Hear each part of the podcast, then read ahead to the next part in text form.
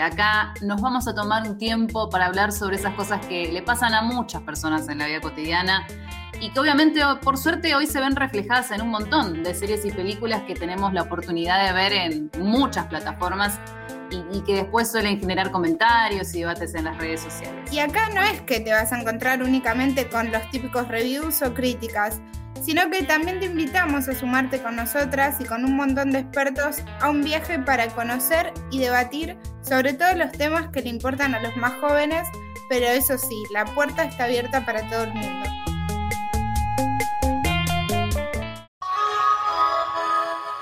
Desde ER Emergencias hasta Grey's Anatomy, las series médicas son un infaltable de la televisión.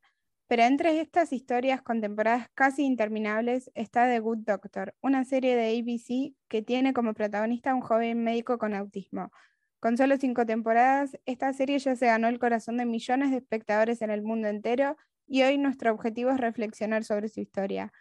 Este capítulo es muy especial porque intentamos abordar de la mejor manera el autismo de la mano de padres y de una especialista. Mi nombre es Noé Ríos y bienvenidos una vez más a Spoiler, no solo un podcast de series.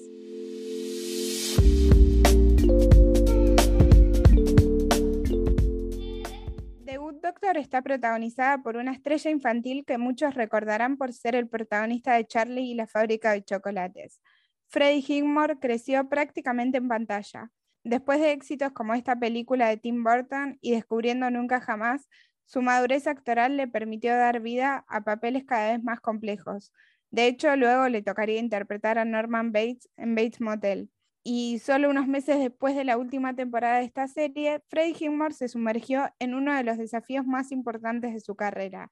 En The Good Doctor, el actor interpreta a John Murphy, un cirujano residente que además de tener el síndrome de Savant, más conocido como el síndrome del sabio, es diagnosticado con autismo.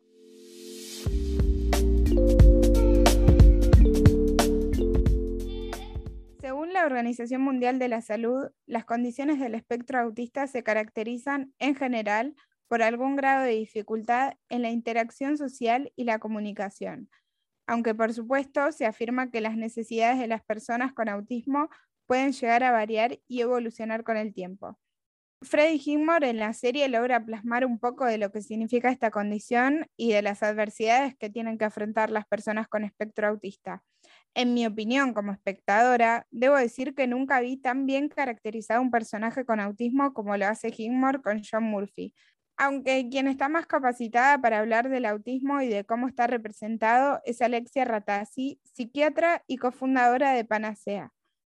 El autismo es un cuadro que hoy por hoy eh, se considera ligado a lo que llama el neurodesarrollo, que vendría a ser explicado en fácil, al desarrollo del cerebro de manera muy temprana. O sea que hay ciertas cuestiones que suceden en ese desarrollo cerebral temprano que no se están dando de manera esperada o típica. Y las características, a ver, se dividen en dos grandes grupos de características. Unas tienen que ver con lo que llaman desafíos a la hora de interactuar socialmente y comunicarse. Esto tiene que estar, estas dos cosas, para que se haga un diagnóstico. Y lo otro tiene que ver con lo que se llaman patrones restringidos y restrictivos de interés o de conducta o actividad. Dicho de manera más fácil, son personas que muchas veces tienen ciertos intereses o hacen determinadas actividades que son muy absorbentes, o sea, se pueden enganchar y enfocar en un determinado tema y eh, investigar todo sobre ese tema, saber todo sobre ese tema, hablar todo el tiempo sobre ese tema, jugar si son niños ligados a ese tema. Es como un foco muy, muy importante. Dentro de esos patrones, a veces como medio restringidos, está lo que se llama también cierta resistencia al cambio, porque las personas con autismo muchas veces no les gusta demasiado los cambios, ¿sí? Se, les sientan mal. Eh, muchas veces tienen alguna necesidad como de ciertas rutinas o rituales, de cosas se den de un determinado orden o hacer las cosas en un determinado orden. Y otra característica también muy frecuente dentro de este ámbito también tiene que ver con lo que se llama el procesamiento sensorial, de los estímulos sensoriales. Y acá vemos a muchas personas dentro del espectro autista que lo que tienen es cierta sensibilidad aumentada a ciertos estímulos sensoriales del ambiente como, por ejemplo, sonidos o ruidos, como luces, como al tacto, como a los olores, a los gustos. Em, y tal es así que a muchas personas les molesta sobremanera, ¿sí? Y muchas veces esta sensibilidad aumentada a ciertos estímulos sensoriales es de las cosas que más interfieren en la vida cotidiana. Entonces, vuelvo, recapitulo. Las personas que tienen diagnosticada una condición del espectro autista tienen desafíos sociocomunicativos por un lado, ¿sí? dificultades a la hora de interactuar y comunicarse. De hecho, muchas veces señales de alerta temprana al desarrollo tiene que ver con, a veces, chicos que no hablan, niños y niñas que no hablan en el tiempo esperado. Alguien al año de edad ya debería estar balbuceando. Alguien al año y cuatro meses de edad debería estar diciendo palabras sueltas.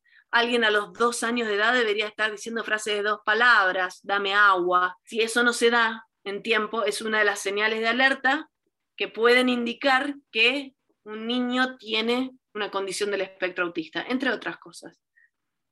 Por supuesto, cuando entrevistamos a Alexia se nos ocurrieron muchas preguntas y algo que empezamos a pensar es si es posible que el autismo se dé en una persona por algún tipo de causa.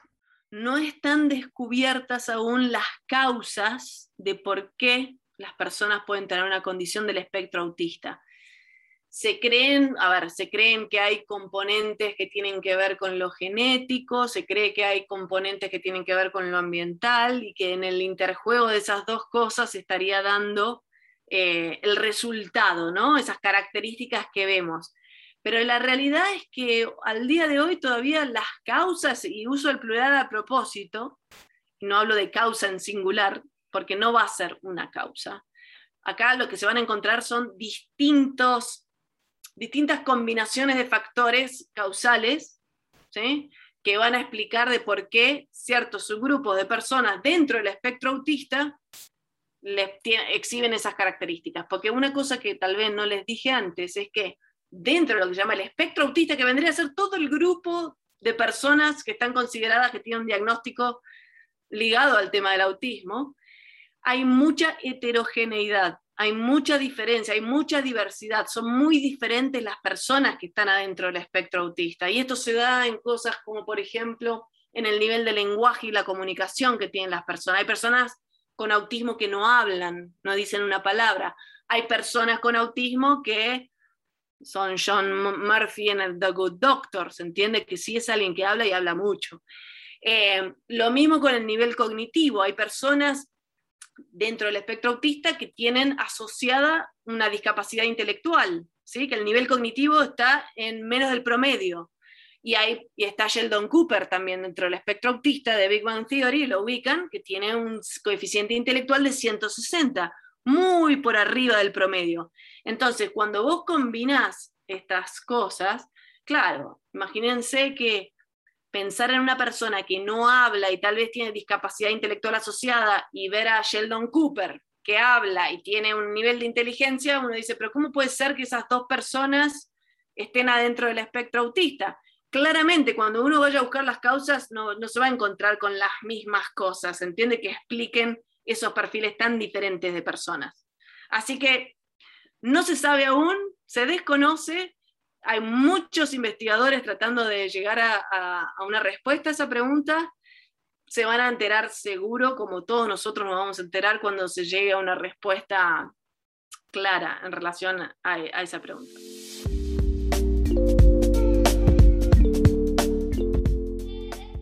Si bien el protagonista de este capítulo es John Murphy, también conocimos a Sam the Atypical, una producción original de Netflix que se estrenó en 2018.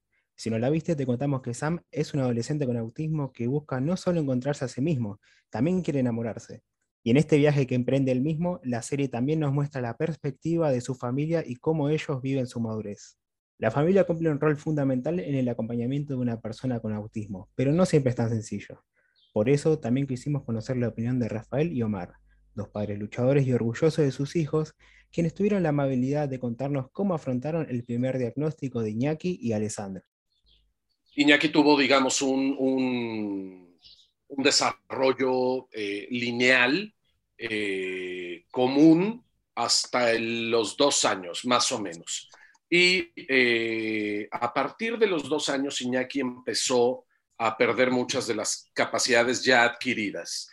Es decir, eh, empezó a hablar, hacía ciertas gracias y las empezó a perder poco a poco. Cada vez dejó de decir más palabras y cada vez dejó de participar más en, la interacción con el entorno.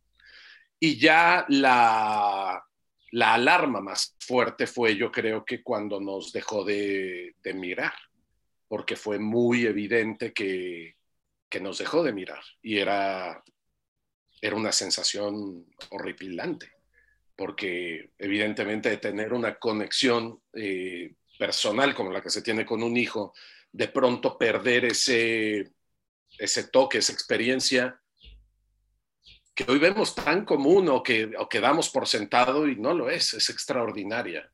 Eh, mirar a los ojos a otra persona con la que estás hablando, interactuando. Cuando eso se perdió, eh, fue así como, a ver, algo aquí no pasa, algo aquí no está conectando, algo no está bien. También hablamos con Omar y nos contó algo muy parecido. El, nene, mientras tenía un año y ocho meses, balbuceaba las palabras que, todo chico empieza a balbucear, mamá, papá. En un determinado momento, a los dos años, notamos que, que ya no, no, hablaba, no hablaba nada, no respondía a las llamadas, uno le decía el nombre y no, no respondía, a tal punto de que yo un día le hice una palmada al lado del oído y no, no se estimuló, no, no, no dio una, una señal de que se asustó. Entonces empezamos con el tema, con el médico pediatra de él, que lo veo, que lo siguió desde el nacimiento, desde su gestación, pensando de que tenía un problema auditivo, era un problema de, de sordera. Pero bueno, cuando llegamos a ese estudio este, el chico escuchaba bien. A medida que fue, fuimos entrando en el problema, yo ya me empecé a dar cuenta que tenías juegos que no eran juegos, o sea, se paraba en el lugar y es como que hacía un, zapateo con los pies en el mismo lugar, mirando hacia el cielo, estirando los dedos de la mano. Después empezó a caminar sobre, caminaba eh, paralelo a la pared mirándose como de reojo una sombra, iba y venía. Y eso ya nos empezó a alertar. Lo que más les gusta es jugar con, autos y les interesa mucho sobre lo que es eh, la parte mecánica de los autos, sus partes. Se pasa la mayor parte del día entretenido con eso. Le gusta mucho jugarse, jugar con otros chicos porque él no tenía Después un problema, no era un problema, tenía un problema en la parte comunicativa. el, TGD tiene varios aspectos. Eh, él, cuando ve a otro chico sí se, se asocia, asociaba.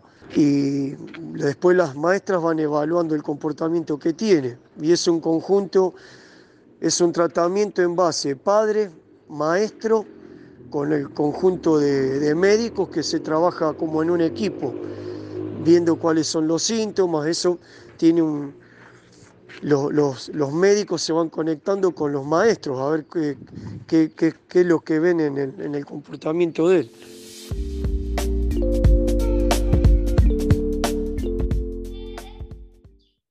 Socializar es parte de nuestra vida tanto cuando somos chicos, adolescentes y adultos. Por más que seamos más o menos tímidos, el vínculo con el otro siempre se va a dar en diferentes ámbitos, con la familia, amigos y pareja. En el caso de los niños con autismo puede haber dificultades, por supuesto, pero Rafa acá nos cuenta cómo Iñaki se convirtió en uno de los mejores amigos de su curso. Iñaki va al cole, como les dije, es un cole eh, típico, pero él va con un terapeuta, él va acompañado por un terapeuta sombra que trabaja con él diferentes metodologías y diferentes ejercicios, etc. Y justamente hoy estábamos hablando y me decía, este, este chico entiende y relaciona mucho más de lo que creemos. Eh, le dieron un tablero hoy con las fotos de todos sus compañeros de clase y le dieron un eh, letrerito con el nombre de cada uno. Entonces, uno ponía Álvaro y le decían, a ver, Iñaki, Álvaro, y lo buscaba y se lo ponía.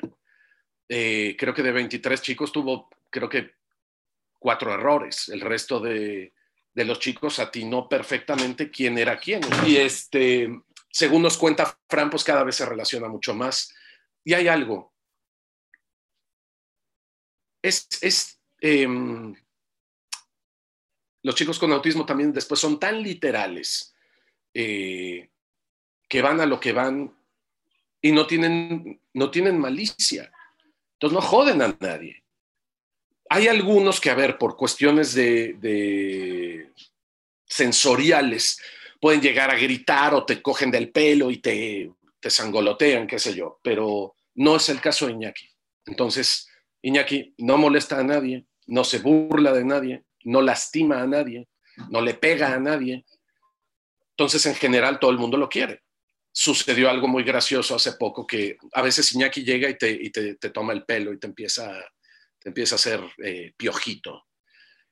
Y eso también lo hace un poco para, para, relajarse. Entonces Álvaro, el profe, le explicó a los, a los compañeros, ¿no? Todos los compañeros, además eso me encanta, todos los compañeros entienden que Iñaki tiene una condición especial, que Iñaki es diferente, pero es igual. Entonces lo aceptan eh, dentro de esa diferencia como un igual. Para que surjan estas hermosas experiencias, también debe existir un modelo educativo que sirva de apoyo en el acompañamiento de niños con autismo y de su familia, pero también de sus propios compañeros. Mientras Rafael e Iñaki viven en España, Omar y su hijo están en Argentina y más allá de la distancia reflexionan sobre este punto. ¿Existen hoy en día las herramientas y la difusión necesaria a nivel educativo para que se sepa qué es el autismo y otras condiciones del espectro? está calculado que el, 1% de la población mundial tiene autismo, eh, lo cual es un montón. Eh, en México estamos hablando entonces de, de 1.300.000 personas con autismo. Y de ese millón trescientas mil personas, solamente el 10%, es decir, 130 mil, tienen algún tipo de tratamiento. ¿Te imaginas? Estamos hablando que 900 y tantas mil o, un millón de personas tienen autismo y no tienen absolutamente ningún tratamiento. Em, me consta, porque me he tenido que mojar y meter en este rollo, que después los gobiernos tienen intenciones, las mejores. Quieren hacer algo, quieren hacer programas, etc. Pero ¿cómo vas a implantar un programa de educación especial cuando el sistema educativo está roto. ¿Sabes? ¿Cómo vas a implementar un programa de salud pública cuando el sistema sanitario está precario y en esta época de pandemia colapsado? ¿Qué haces? ¿Por dónde se ataca? ¿Por dónde se implementa? Eh, no existe una cuestión de diagnóstico eh, primario, por así decirlo. En la Unión Europea y en Estados Unidos hay un protocolo para los pediatras que a los 18 meses tienen que hacer una serie de pruebas que les llevan 15 minutos, pues para empezar a detectar ciertas cosas. Todos los pediatras lo tienen que hacer. Entonces, ¿su hijo hace esto? Sí. ¿Su hijo hace esto? No. ¿Su hijo no? ¿Sí? ¿No? ¿A qué edad? ¿A qué esto? ¿Qué dice? ¿Cuántas palabras? Si el pediatra ve algo, entonces le dice, señora, pase con mi compañero, que es el neurólogo, y, entonces empiezan justamente eh, a tratarlos y, a buscar el diagnóstico. El diagnóstico temprano es la precariedad más grande que tiene al menos México. No sé si en Argentina tienen implementado esta, esta ¿cómo decirlo?, esta metodología del diagnóstico temprano. Pero en México así es. En nuestra zona, en nuestra América Latina, que es este territorio complicado, históricamente rezagado y, con problemas, como te dije, eh, muy profundos, pues es muy difícil implementar esto. España tiene, en todo Madrid tiene una escuela para, para chicos autistas, exclusivamente para chicos autistas. Entonces tienen eso.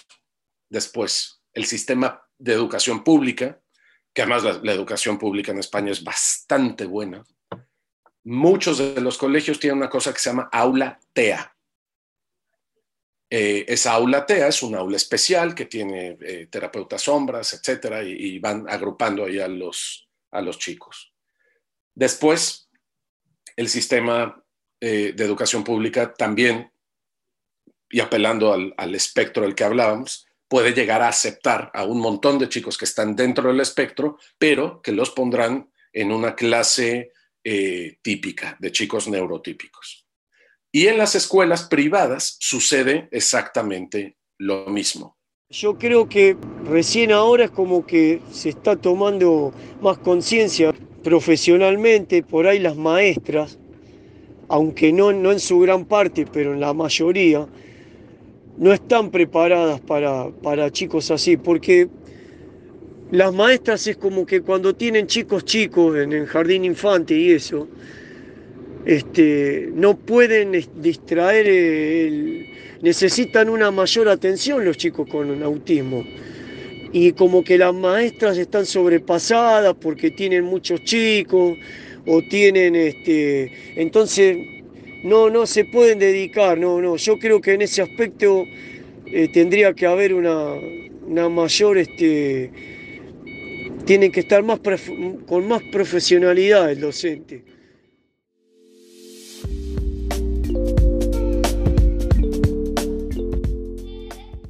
También quisimos conocer la opinión de Alexia al respecto y así entender qué debería cambiar para que haya más difusión e inclusión en las escuelas. Información está, lo que falta es tal vez la distribución de esa información, o sea, es el acceso a la información por parte de los actores que están en los ámbitos educativos. Entonces, tal vez, a ver, la información está muy clara y estamos anclados, miren, hoy, hoy por hoy lo que se llama la Convención sobre los Derechos de las Personas con Discapacidad. Ahí hay uno de los tantos derechos humanos que tienen las personas con discapacidad y ahora voy a incluir un segundito el tema del espectro autista dentro del colectivo de la discapacidad, porque se, no porque pensemos que realmente hay una discapacidad como tal, ¿no? como la gente piensa una discapacidad, pero sí porque está metido por lo menos administrativamente dentro de ese colectivo. Em, con la convención hay uno de los artículos, que es el 24, que habla de la educación, el derecho a una educación inclusiva y de calidad. ¿ok? Hay un corpus teórico muy importante para hacer factible eso. Hay experiencias en otros países que también explican cómo se ha logrado que todas las estudiantes que tienen algún tipo de condición puedan ir a la escuela común, como cualquier estudiante. Ahora, el tema es, y acá, a ver, cuando vos querés cambiar un paradigma, que es un sistema de creencias, porque estamos ahora en una transición de paradigmas en relación a la discapacidad, el nuevo paradigma se llama modelo social de la discapacidad. Cuando vos querés implementar un paradigma, primero es un proceso que tarda tiempo porque tenés que cambiar la manera de pensar de las personas. Entonces, necesitas tres cosas fundamentales para la implementación las políticas públicas, o sea, el marco normativo, eso está. Está la convención, tenemos leyes en Argentina, está. Las prácticas, o sea, qué es lo que la gente hace, ¿sí? los docentes, ¿cómo hacen? O sea, ¿cuáles son las prácticas en el proceso enseñanza-aprendizaje que usan con toda la variedad de estudiantes que tienen? Y la cultura, que tiene que ver con las creencias. Ahora, las prácticas se pueden aprender, requieren que los docentes y los directivos aprendan esas nuevas maneras de encarar el proceso enseñanza-aprendizaje. La cultura, hay como que cambiar lo que pensás. Porque si, a ver, y acá les doy un ejemplo. Si alguien cree, por ejemplo, que un estudiante con autismo no puede ir a la escuela común porque necesita otro tipo de cosa, es una creencia. Va en contra de la ley. Es una creencia que desafía la ley y el marco normativo y que vulnera un derecho de ese estudiante con autismo que tiene derecho a una educación inclusiva de calidad. ¿Cómo cambias las creencias? Difusión, difusión, concientización, sensibilización, medios de comunicación, hablar, información, información. Es la única manera.